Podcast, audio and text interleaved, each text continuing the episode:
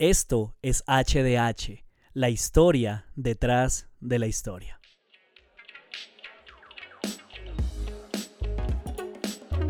Bien, buenas, buenas a todos otra vez. Qué bueno encontrarnos nuevamente en un episodio más de nuestro podcast, eh, en este espacio de clases, ya sea que usted me esté escuchando en el baño, en la sala, en el comedor, en un medio de transporte público, en la cocina, en su cuarto, sin importar dónde se encuentre. Eh, qué bueno que esté atento a esta nueva clase que vamos a tener hoy. Me alegra muchísimo saludarlos, tanto a las personas que son fieles oyentes como a las que se han venido sumando. Y de pronto, si esta es su primera vez, pues bienvenido. Bienvenido a este espacio que es el seminario para los que no pueden ir al seminario pero que tienen deseos de aprender. Eh, a través de lo que yo como estudiante, seminarista de la Universidad Wesleyana de Indiana, he venido aprendiendo, pues eh, es precisamente eh, lo que yo quiero compartir, ¿no? Todas mis experiencias, todo el conocimiento y cómo también esto me, me ha ayudado a mí a entender un poco más el por qué creo lo que creo. Así que de esto se trata. Y nada, pues a manera de repaso, venimos hablando Iniciamos una serie sobre hermenéutica bíblica. Hoy es la parte 4. Eh, hemos venido hablando acerca de exégesis, de hermenéutica y de, cada uno de los géneros literarios que componen la Biblia. Pero pues yo les mencioné que la idea era hacerlo sin afanes sin importar pues el tiempo que tengamos que invertir porque estoy seguro que va a valer la pena. Y de hecho, aun cuando nos tomemos varias, varias clases, estoy seguro que apenas cubriríamos eh, algo muy superficial. Por eso esta serie se llama Introducción a la Hermenéutica Bíblica. Y pues nada, yo creo que ya es momento de que nos eh, adentremos en la clase. Yo creo que ya tuvo suficiente tiempo para listar su cuaderno, su Biblia, bueno, todo lo que necesite.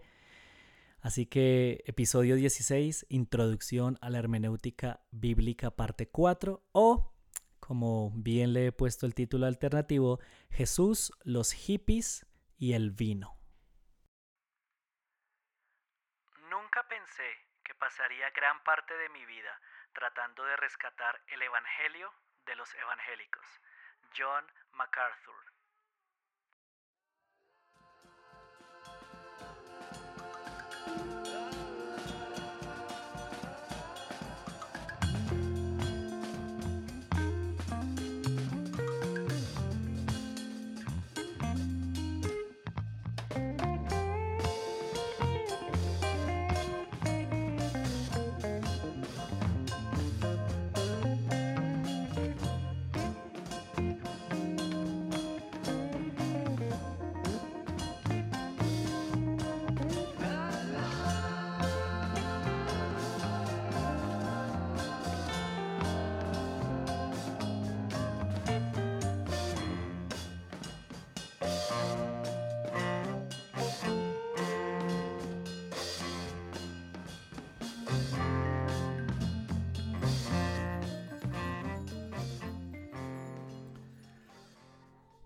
Yo tuve la oportunidad, bueno, la sigo teniendo, pero digo, durante muchos años, eh, la oportunidad de ser un músico de iglesia que viajó, que tuvo la oportunidad de, de ir a muchas otras iglesias de diferentes contextos, de diferentes trasfondos y que pues obviamente me permitieron eh, conocer también otras expresiones de la fe cristiana dentro de lo que, digamos, como que se, consideraba como que era doctrinalmente correcto. Eh, pero sí, sí, son muchas cosas curiosas porque en, mi experiencia, antes de que yo tuviera la oportunidad de salir, yo suponía que todas las iglesias eh, cristianas, de, de confesión cristiana, pues iban a ser exactamente las mismas donde yo quiera que estuviera. Eh, pero no, resulta que no fue así para nada, sino que estas eran una plétora, un variopinto de, de expresiones muy grandes. Y dentro de todas las cosas que a mí me llamaban la atención porque no era común ver en mi propia comunidad, aunque bueno, algunas sí estaban, pero no de la misma manera, tuve la oportunidad de ver algo que se llamaba, por ejemplo, la fiesta de las primicias. Donde anualmente las personas apartaban comida literalmente para llevar y presentarla como una ofrenda a Dios. Y bueno, ese, ese mercado gigantesco se repartía entre eh, los pastores, eh, personas con necesidad dentro de la comunidad y algunos líderes también como a manera de bendición. Pero pues uno podría decir, bueno, esa tiene su justificación entre comillas en un texto del Antiguo Testamento, eh, pero bien, bien, bien, nada raro también tuve la oportunidad de encontrarme con otras cosas que ya también fueron extrañas, que aparentemente pues tenían justificación bíblica, como por ejemplo alguien que un pastor lanzaba sal sobre las personas, haciendo referencia a algo a la historia de, no recuerdo si es Elías o Eliseo el que, el que hizo algo así con sal, pero bueno, ustedes me entienden. Eh, otro caso por allá en otra ciudad aquí en Colombia que se llama Medellín, conocimos a una persona que antes de iniciar su tiempo de oración, eh, se ponía la, armadura de Dios de Efesios 6 y para eso necesitaba dos horas, según ella, ella. O sea que no podía empezar a orar si primero no se había eh, apartado durante ese tiempo para ponerse la armadura. Así como también me he encontrado cosas como eh, separación de hombres y mujeres en el auditorio de la iglesia, hombres a un lado, mujeres al otro, uso de velos por parte de las mujeres. Eh, yo tuve la oportunidad de viajar a Venezuela hace muchos años, como les mencioné, y en una ciudad donde hacía un calor infernal, terrible, fuimos entre comillas obligados a como músicos eh, tener que ponernos camisa y corbata para poder ministrar porque pues era lo lo que se consideraba normal y justificable de acuerdo con las escrituras. Em, hasta cosas extrañas y extremas como por ejemplo de antes de usted eh, sentarse frente a un peluquero asegúrese que es heterosexual porque cualquier persona que le imponga las manos puede transmitirle eh, la homosexualidad y usted puede terminar siendo homosexual. Eh, en los campamentos vimos muchas quema de papeles en fogatas, poner papelitos en cruces. Escuché a un hombre alguna vez diciendo que era la Biblia nos enseñaba a pedirle perdón a la tierra. Mm, y bueno, podríamos hablar demasiado acerca de todo esto, eh, como por ejemplo el tema de las liberaciones de, espíritus, ¿no? Pero pues solamente quiero que tomen esto como una ilustración, no quiero quedarme ahí, no quiero ofender a nadie, sencillamente les hablo desde la experiencia personal que yo tuve al respecto, ¿no? Pero uno podría eh, eh, quedarse en eso y, discutir, porque pues es como que, ¿cómo así? ¿Cómo así que se hace esto? ¿Cómo así que se permite esto? Pero aún así e, es, increíble que, que, una pregunta que, que deberíamos hacernos eh, y que a veces no nos hacemos, sino sencillamente abrazamos las tradiciones, pero pues este es el, el, el objetivo de este podcast, ¿no? Que reflexionemos, es cómo es posible que lo que para uno es pecado, no lo sea para otros y que tanto el uno como el otro puedan de una u otra manera justificarlo a través de las escrituras. ¿Por qué les eh, conté esto? Porque mm, una de las cosas más eh, difíciles a la hora de interpretar un texto, que es donde hemos venido hablando y que la semana pasada iniciamos con cartas y epístolas, el reto está es en eso. ¿Qué significan esos textos para nosotros? Interpretar un texto del primer siglo y ver su relevancia para creyentes del siglo XXI. Y, déjeme decirle lo siguiente, comparado con, con esa labor de interpretar para el hoy, la exégesis, o sea, lo que significó para ellos, viene siendo una tarea más fácil. Porque de una u otra manera, las posibilidades de significado de las cartas a los primeros oyentes son entre comillas limitadas. Pero para nosotros, debido a la eh, expresión cultural, sociológica y, de diversidad de denominaciones que hay hoy en día, puede significar un montón de cosas. Y es que eh, alguna vez yo les mencioné que todo lector de la Biblia hace hermenéutica, se dé cuenta o no. Cada vez que ustedes y yo leemos una carta o una epístola, tratamos de ir aplicando esas palabras a nuestro contexto particular, ¿no? Exceptuando lo que, lo que es claro que era para el primer siglo y pues obviamente tomando lo que para nosotros Dios nos está diciendo. Y un ejemplo de, los que les quise traer hoy se encuentra en segunda de Timoteo, la segunda carta a Timoteo, el capítulo 4 en el versículo 13, el apóstol Pablo le dice lo siguiente. Cuando vengas, no te olvides de traer el abrigo que dejé con Carpo en Troas. Tráeme también mis libros y especialmente mis pergaminos. Nadie, yo estoy seguro que al leer ese texto va a decir, oh, siento el llamado de convertirme en esa persona que viaje a Troas a hacer esa labor. No, no, no, no, nadie lo haría. Pero si usted va al capítulo 2, se devuelve un poquito y lee el versículo 3, donde dice lo siguiente, soporta el sufrimiento junto conmigo como un buen soldado de Cristo Jesús. Entonces, eh, a uno le decimos que no, no es relevante para nuestro tiempo, pero al otro le decimos que sí. O sea, sí aceptamos uno, pero no estamos aceptando el otro. Entonces, eh, si se dan cuenta, es algo que no, que no es tan fácil porque, como yo les decía, hay personas que, que dicen que debemos obedecer la Biblia, pero en ese tipo de cosas, entonces, ¿qué hacemos? ¿Sí? Y como yo les mencionaba, los lectores traen un bagaje teológico y no solamente teológico, sino, ojo a esto, también un bagaje cultural cuando se acercan a los textos y eso es innegable. Primera de Timoteo 5:23 dice eh, lo siguiente, no bebas agua solamente. Deberías tomar un poco de vino por el bien de tu estómago, ya que te enfermas muy seguido. Y entonces podríamos entonces encontrar las dos partes, las dos posiciones hoy en día que nos dicen, no, no, no, no, no. Ojo que eso era solo para Timoteo, eso fue algo que funcionó en el primer siglo, era un mandato, ya que el agua no era potable, ya que el jugo de uva, eh, no, no, mentiras, ya que eh, en realidad no era vino lo que le estaba diciendo Pablo, sino que era jugo de uva, ¿no? Y obviamente sin un soporte claro porque ese proceso para esa época no existía.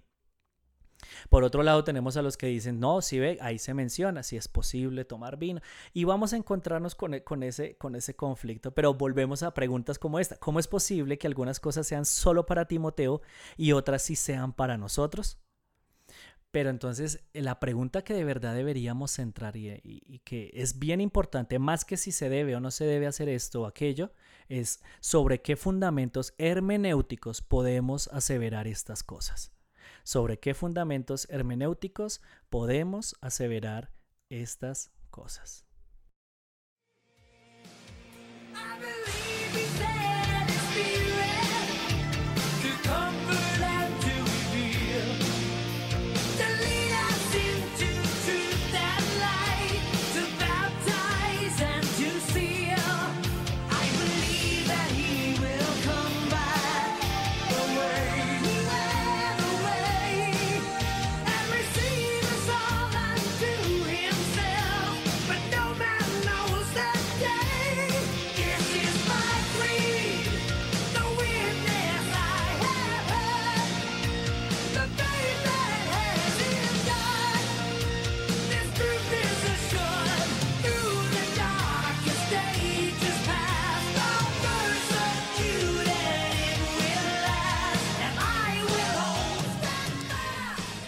Esta banda se llama Petra con la canción Creed, una banda cristiana que surgió de un movimiento que se llegó a conocer como Jesus People o Jesus Movement.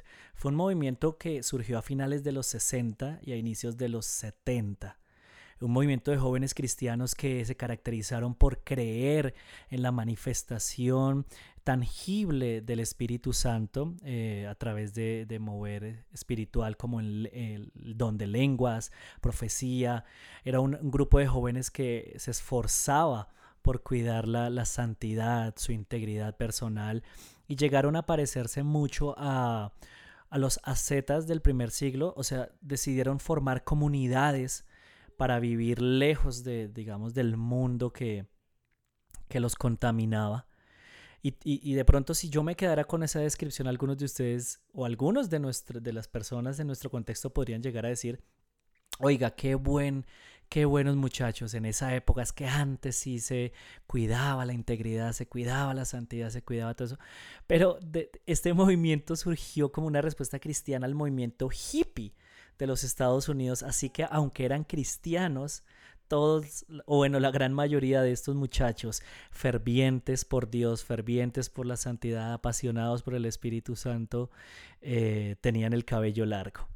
Y como ustedes bien saben, el cabello largo fue un símbolo de la cultura hippie de los 60, pero para los cristianos no era algo agradable y hoy todavía se sigue generando polémica por un detalle como ese, ¿no?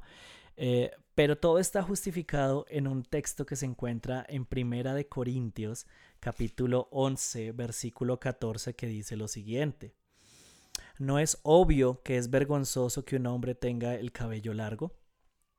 Entonces, eh, de ahí se tomó mucho, mucho para decir que eh, se estaba fallando, que era pecado que el hombre tuviera el cabello largo. Y todo lo demás que, el Jesus, Jesus Movement era o representaba quedaba a un lado solamente porque los hombres tenían el cabello largo.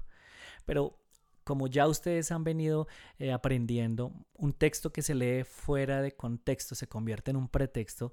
Entonces eso implica también que aunque justificábamos ese texto, se olvidaban los demás textos, los textos siguientes o bueno, de pronto puede sonar eh, chistoso o de pronto alguien se lo tome ofensivo, perdóneme, pero al tener esas clasificaciones como tan claras como que no, es que aquí dice esto, entonces un calvo, ¿qué pasaría con los calvos? ¿No tendrían oportunidad? ¿Estarían fallándole de igual manera a Dios o qué pasa con ellos? Pero es que estos ejemplos muestran lo que la cultura en la que vivimos dice que es sentido común para nosotros, ¿sí? Se prohíbe, por ejemplo, que las mujeres lideren en algunas iglesias basados en lo que dice en Primera de Corintios 14, pero también están en contra de las muchas cosas que allí también se mencionan. Hay iglesias que dicen, no, la mujer no puede ejercer labores de liderazgo, pero tampoco, eh, pero sí creen, por ejemplo, en, las cuestiones eh, del mover del Espíritu Santo. Entonces hay una, una, una, ahí se contradicen en, ese, en, esa, en esa parte. Aprobamos, por ejemplo, las exigencias pastorales que se le dan a Timoteo y a Tito, pero no estamos de acuerdo en muchos lugares de Latinoamérica con un liderazgo grupal, pastoral grupal, como se menciona allí. De hecho, muchas de nuestras iglesias, el gobierno de ellas está compuesto sencillamente por el pastor y por un grupo de personas que muchas veces solo están ahí para decir sí a lo que él diga o como una fachada para que la iglesia tenga representantes ante el gobierno. Así que, si somos honestos, Muchas denominaciones han, nacido de sus propias interpretaciones hermenéuticas de algunos textos y, tienen la justificación, pero entonces, como la idea no es quedarnos en lo polémico y ponernos acá a mirar si esto sí, si esto no, de eso no se trata esta clase, sino que yo quiero es que, ofrecerles a ustedes herramientas a través de las cuales ustedes puedan entender los principios básicos desde los cuales sí podemos trabajar la hermenéutica bíblica de las cartas y de las epístolas. Así que eh, digamos como para ir ya hacia la parte con la que nos vamos a quedar el resto del capítulo, quiero que hablemos algo acerca de la regla básica, vamos a hablar de algo que se llama la segunda regla, vamos a hablar acerca de cuatro problemas también que se presentan a la hora de realizar la, eh, la labor hermenéutica y terminamos nuestra clase. Así que iniciamos. La regla básica. La regla básica, y eso lo dijimos en el primer capítulo de esta serie, es, que un texto nunca puede significar lo que no significó para la primera audiencia. Un texto en el presente no puede significar lo que no significó para la audiencia en el pasado. ¿Y cómo vamos a saber qué significó para ellos? Pues ahí es donde entra la labor exegética, que es lo que ya cubrimos. Así que esa es la regla básica. ¿Cuál es la segunda regla? La segunda regla es esta. Siempre que compartamos circunstancias comparables y verificables con la audiencia primaria, la palabra de Dios para ellos es palabra de Dios para nosotros. Entonces, cuando hay esas situaciones que, oh, es lo mismo que estamos viviendo, entonces esa palabra sí la podemos aplicar, pero cuando las situaciones son diferentes, no podemos sencillamente tomar de manera literal lo que los escritos nos dicen. Todos, por ejemplo, todos todavía somos pecadores y todos todavía somos salvos por gracia. Eso funcionó en la antigüedad, sigue funcionando hoy en día. En la antigüedad en Gálatas se, se, invita a los creyentes a reflejar el fruto del Espíritu Santo. Hoy en día nosotros tenemos que seguirlo haciendo. Ustedes recuerdan el ejemplo del constructor que, vimos la, la semana pasada donde Pablo le dice que que, bueno, hace la comparación de que él construyó, pero que cada uno tiene que mirar cómo construye, hablándole a los líderes de la iglesia. Eso funcionó en el pasado, funciona en el presente. ¿Por qué? Porque todavía necesitamos líderes que, que sepan cómo edificar las congregaciones que tienen bajo su cuidado. ¿Sí? Y de pronto usted podría decir, ah, bueno, pero entonces como usted me lo está pintando, todo se ve fácil. Pero no, no todo es tan fácil con todos los textos y de eso quiero que hablemos entonces en los cuatro problemas que se nos van a presentar y las posibles soluciones que podemos encontrar para interpretarlos de la manera correcta. Así que pendientes.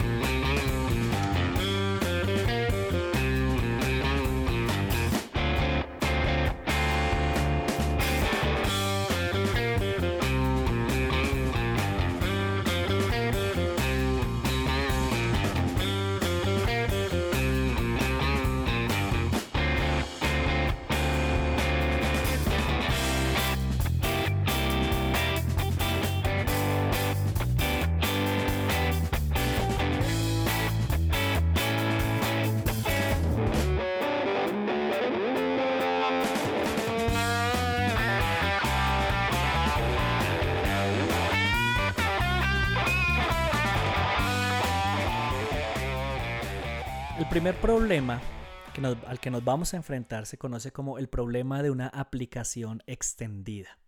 ¿Y qué significa eso? Ustedes recuerdan el texto eh, en la segunda carta a los Corintios, versículo, capítulo 6, versículo 14, no se unan en yugo desigual. Yo creo que usted lo ha escuchado alguna vez. Y creo que de igual manera ha escuchado que siempre se relacionó con temas matrimoniales, ¿no?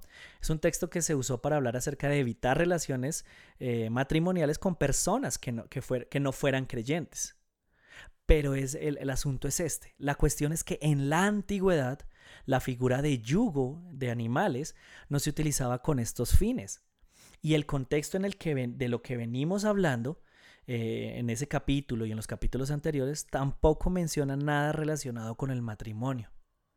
Entonces, eh, muchas personas han tratado de ampliar el panorama y, de pronto ofrecer más posibilidades de interpretación. Hay algunos que justifican que, a lo que está haciendo, eh, a lo que, el autor quiere decir, lo que Pablo quiere decir es que no se unan en idolatría, no se entreguen a la idolatría. Eso sería el yugo desigual. Pero el asunto eh, es que antes de poder lanzar ese juicio apresurado, esa interpretación, sí debemos tomar el tiempo para realizar la tarea exegética, porque ese texto no solamente se ha utilizado con cuestiones de matrimonios, sino que se ha extendido a muchas otras cosas, como por ejemplo a, invitar a que los creyentes tengan cero contacto con las personas que, son, que no son creyentes, a, evitar relaciones comerciales con ellos, a no comprar en restaurantes que no sean de cristianos, a no comprar ropa en donde, o sea, todo ese tipo de cosas eh, que, que, que se han, digamos, justificado a través de este texto Así que hay que tener mucho cuidado antes de hacer la aplicación, estar lo más seguro posible de a qué hace referencia el texto realmente. El segundo problema se conoce como el problema de circunstancias que no son comparables. Ahora, las cartas y las epístolas dentro de su contenido tienen dos tipos de textos. Estos se conocen como eh, textos particulares y textos generales. Los particulares son los que específicamente se le dan a una persona con nombre, todo, o a una iglesia en específico, y los generales son los que vendrían aplicando pues para todos los demás creyentes. Déjeme ofrecerle entonces una sugerencia con esto. Lo que se menciona en, las cartas o epístolas como cosas sin importancia pueden considerarse como cosas de la misma manera. Pablo en más de una ocasión nos va a recordar que no debemos estar peleando ni perdiendo el tiempo discutiendo en cosas como bebidas, eh, comidas, eh, qué días se deben observar, entre muchos otros detalles. Segundo detalle importantico acá, no todo lo que consideramos inmoral nosotros culturalmente es inmoral sino que precisamente es eso, es algo que hemos adaptado de nuestra cultura. Para algunas culturas cristianas, en algunos lugares, el consumo de vino o de cualquier otra bebida alcohólica es pecado, es una ofensa contra Dios, pero en otros lados no lo es. Y, y, no es que la Biblia haga claridad al respecto, sino que sencillamente es una percepción cultural, una percepción de preferencias. Tercer detalle, tercera sugerencia, hay que diferenciar entre lo imperativo y lo que no, no es así. ¿Y cómo lo sabemos? Alguna vez nos decían a nosotros que todo aquello que tiende a repetirse como una instrucción es porque es algo normativo, pero aquello que se dijo en un solo texto y no se volvió a repetir es porque quizá fue específicamente para ese momento, para esa audiencia, así que hay que tener cuidado con eso. Y por ejemplo, aquí eh, Romanos capítulo 14 habla acerca de lo que del peligro de juzgar, ¿no? Pablo nos hace un llamado acerca de eso. Bueno, no se lo podría leer, pero no quiero extenderme. Léalo. Ahí se va a dar cuenta que lo que se requiere básicamente es madurez, llegar a un punto de madurez donde ya yo no esté interesado en juzgar las cosas superficiales en las que a veces nos, nos quedamos. Tercer problema es el problema de la relatividad cultural. Este es el punto en donde se ubican la mayoría de dificultades y diferencias. ¿sí? Y esto ha llevado a que muchos grupos de creyentes consideren apropiado y eh, perdón, consideren apropiado abrazar y adoptar un estilo de vida similar a lo descrito en las cartas como si se tratara de una ordenanza divina. Y con esto no quiero de verdad ofender a nadie, no quiero polemizar, pero sí quiero nuevamente eso, que reflexionemos. Nosotros no hemos sido llamados, y yo hace unos días se lo leía, eh, a, ser judíos. No hemos sido llamados a convertirnos en personas judeocristianas como tal que abrazan todos los detalles culturales. No. Porque cuando nosotros eh, sentimos esa obligación que nadie nos ha impuesto, terminamos eh, despreciando la cultura en la que vivimos, que en últimas pues también es una muestra de la multiforme gracia de Dios. Así que los consejos para tratar estos temas de relatividad cultural son los siguientes. Hay que aprender a distinguir entre lo que es central y lo que es periférico. En otras palabras, lo central es lo que el, mensaje del Evangelio, la palabra de Dios recalca y de verdad eh, hace que resuene. Lo demás viene siendo periférico. Les doy un ejemplo. Algo central a nuestra fe cristiana es la integridad en la persona. Pero ¿qué es algo periférico? Por ejemplo, el uso del pantalón. ¿Sí? Segundo consejo acá. Lo que el Nuevo Testamento, ah, bueno, hay que aprender a distinguir entre lo que el Nuevo Testamento llama pecado y lo que es cultural. Como yo les decía, algunas prohibiciones fueron dadas debido a abusos en determinadas culturas. Entonces, por ejemplo, el cabello, la cuestión del cabello largo es una cosa que se dio particularmente para esa iglesia. Si no me cree, haga el ejercicio y se va a dar cuenta, usted lo va a descubrir en fuentes serias, se va a dar cuenta de por qué Pablo les menciona eso y por qué nunca más vuelve a, referirse al tema. Tercer consejo, el Nuevo Testamento no siempre es uniforme con respecto a algunas cosas. Y eso, esto me parece que es importante porque nosotros a veces creemos que lo que dice en un lado ya eso es y resulta que no a veces en un lado dice algo, luego eh, menciona otra cosa. Por aquí yo les tenía unos ejemplos, regálenme un segundo. Por acá, por acá, por acá, ¿dónde está? Entonces tenemos que aprender a diferenciar, a diferenciar esas situaciones. Aquí lo tengo ya. Mm. Entonces, eh, a ver, a ver, regálenme acá un segundo. Acá. Entonces, eh, por ejemplo, mire, una de las cosas que más polémica se ha generado en la iglesia es el ministerio de las mujeres, ¿no? Hay unos textos donde justificamos, donde se dice que no, no deberían ser parte del liderazgo de la iglesia, no deberían servir. Pero en otros textos bíblicos nos vamos a encontrar, por ejemplo, donde se dice que había una diaconisa eh, que se llamaba Febe, donde había una mujer que se llamaba Junia, que era un nombre eh, femenino que se menciona entre un grupo de apóstoles. Eh, Priscila, que es una mujer, también es colaboradora de Pablo.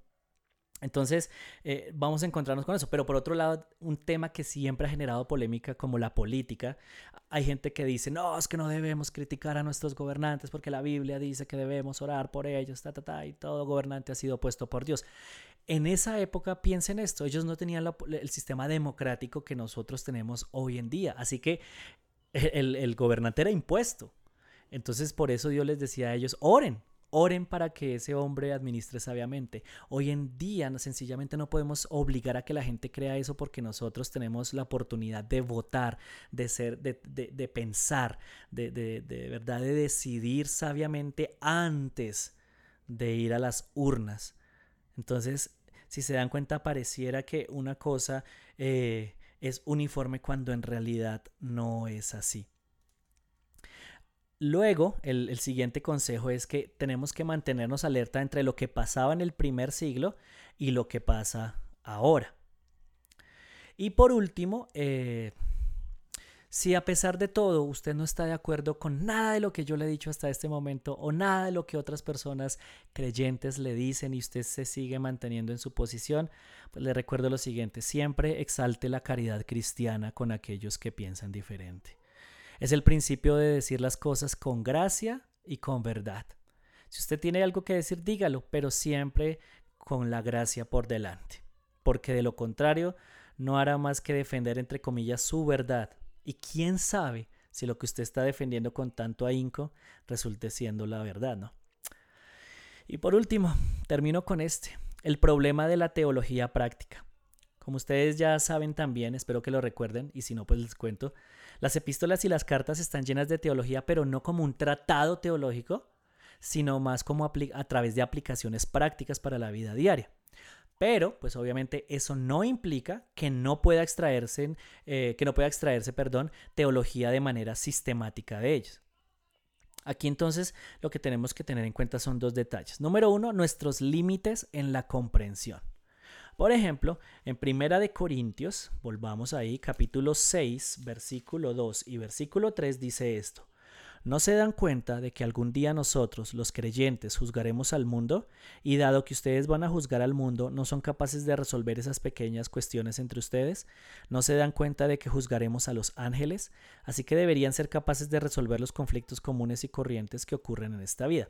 Ahí el, apóstol Pablo está haciendo referencia a una pelea que hubo entre dos hermanos de la iglesia y en vez de solucionar las cosas entre ellos, fueron a buscar a un juez que no era creyente para que interviniera. Pero aunque ese es el contexto, hay algo que sí aparece ahí. Los creyentes van a juzgar en el escatón o, en los últimos tiempos, en los tiempos finales. Eso lo sabemos. No sabemos a profundidad como tal qué puede llegar a significar eso de juzgar a los ángeles, eh, sino, sino que vamos a juzgar. Todo lo demás que surja de ahí no es más sino especulación. Algo que la Biblia para lo cual la Biblia no, no da soporte. Entonces tenemos que entender eso. Hay límites en la comprensión. Y segundo, a veces le pedimos a la Biblia que responda lo que en últimas ni siquiera en esa época preguntar. Sí, hoy en día es muy fácil exigir, exigirnos a nosotros que respondamos en temas modernos para situaciones que ellos no tenían que vivir o pues que no respondieron en esos textos. Temas controversiales como el aborto, eh, el nuevo matrimonio, el bautismo de niños. Y, y por ejemplo, Pablo eh, o sea, no es, ese, tema no es nuevo porque Pablo llegó a un punto en 1 Corintios 7.2 en el que dijo, lo que les voy a responder de ahora en adelante no es mandato del Señor, sino que es algo que yo creo que les va a servir de acuerdo a lo que el Espíritu Santo me dice, de acuerdo a la sabiduría que yo tengo. Eso obviamente fue direccionado por el Espíritu Santo, claro que sí, pero si se dan cuenta no había una respuesta específica para todos los detalles. Entonces, eh, creo que ya es suficiente por hoy. Espero que, haya quedado claro, que hayamos aprendido y terminemos nuestra clase.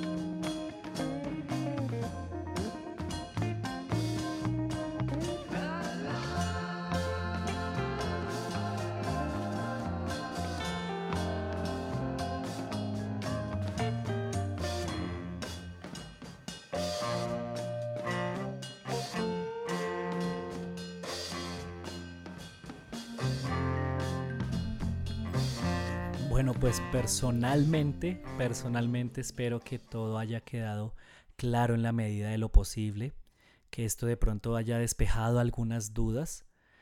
Ah, pero Carlos, mi nombre es Carlos por si no lo sabían, no sé si alguna vez lo había dicho en algún episodio. Sí, creo que en el tráiler. pero Carlos, no deberíamos tener, no, tener respuesta a cada uno de estos detalles y poder tener la respuesta para cada uno de estos conflictos. No, no, no siempre va a ser posible. No siempre va a ser posible. Así que lo, lo, importante aquí es centrarnos en lo que es verdaderamente importante, lo que es central para el Evangelio, lo que es central a la hora de interpretar un texto y lo demás tenemos que tomarlo con pinzas y analizarlo según sea el contexto particular en el que nos encontremos.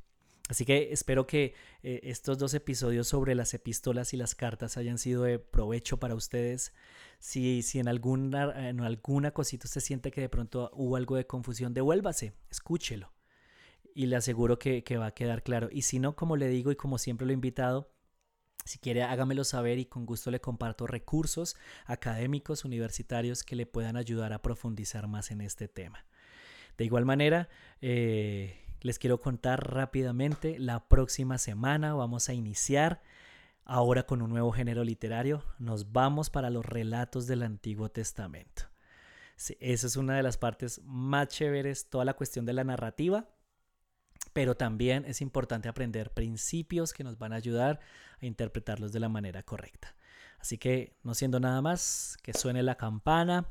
Se termina nuestra clase el día de hoy. Espero que haya sido de mucho provecho, que puedan salir eh, de verdad eh, edificados, decimos en nuestro contexto cristiano, eh, que haya algo que les haya aportado para su vida. Y pues ya saben que me pueden encontrar en redes sociales con hdh.podcast en Instagram. Ahí pueden también dejarme sus comentarios, sus inquietudes o eso, solicitud de recursos que con gusto de todo lo que yo he aprendido en la universidad tengo una lista bastante amplia, la cual con gusto les, compartiré, archivos, libros, lo que sea que yo les pueda ayudar. Y por qué no, pues también si hay inquietudes que podamos abrir una conversación al respecto. Así que no siendo nada más, creo que ya me he despedido muchísimas veces, pero esta sí es la final. Un abrazo a la distancia, que estén muy bien. Recuerden nuevamente, esto es HDH, el podcast para aquellos que quieren ir al seminario pero no pueden hacerlo. Nos vemos la próxima semana con un nuevo episodio sobre hermenéutica bíblica. Chao.